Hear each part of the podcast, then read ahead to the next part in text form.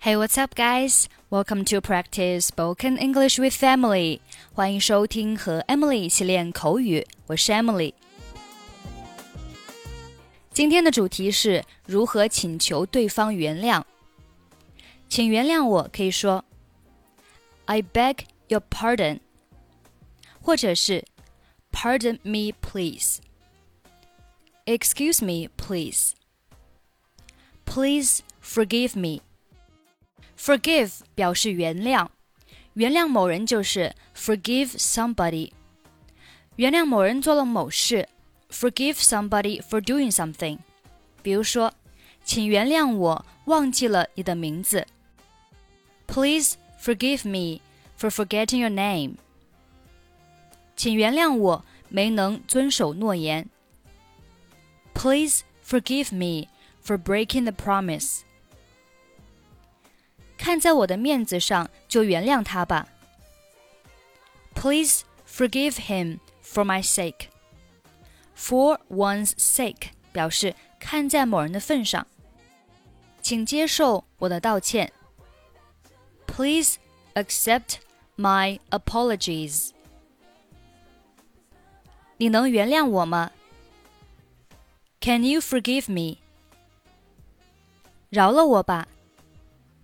Give me a break。我们来听几个小对话。Dialogue one。对不起，我不是故意踩你的脚的。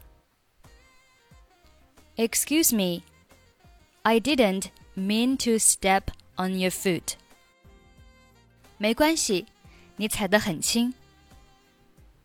No problem, you're pretty light. Dialogue two.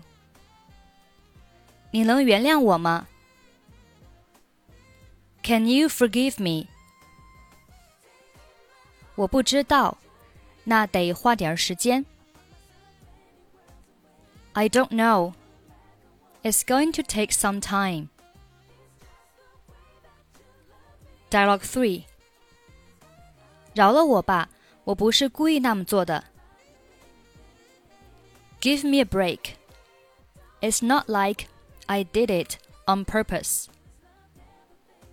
不行，你总是这么说，然后你还会再做。No, that's what you always say. Then you just go ahead and do it again. Dialogue 4请原谅我儿子没能完成作业，他病得挺严重的。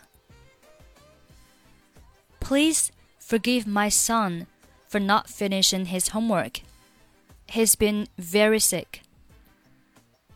没关系，让他在下周前交上就可以了。That's okay. Just have him turn it in by next week. Excuse me. I didn't mean to step on your foot. No problem. You're pretty light. Can you forgive me? I don't know. It's going to take some time. Give me a break. It's not like I did it on purpose. No, that's what you always say. Then you just go ahead and do it again. Please forgive my son for not finishing his homework. He's been very sick. That's okay. Just have him turn it in by next week. Okay, that's pretty much for today. 想要参与本期节目的跟读版本以及语音打分，欢迎您关注微信公众号“英语主播 Emily”。在公众号里回复“节目”两个字即可加入。I'm Emily. I'll see you next time. Bye bye.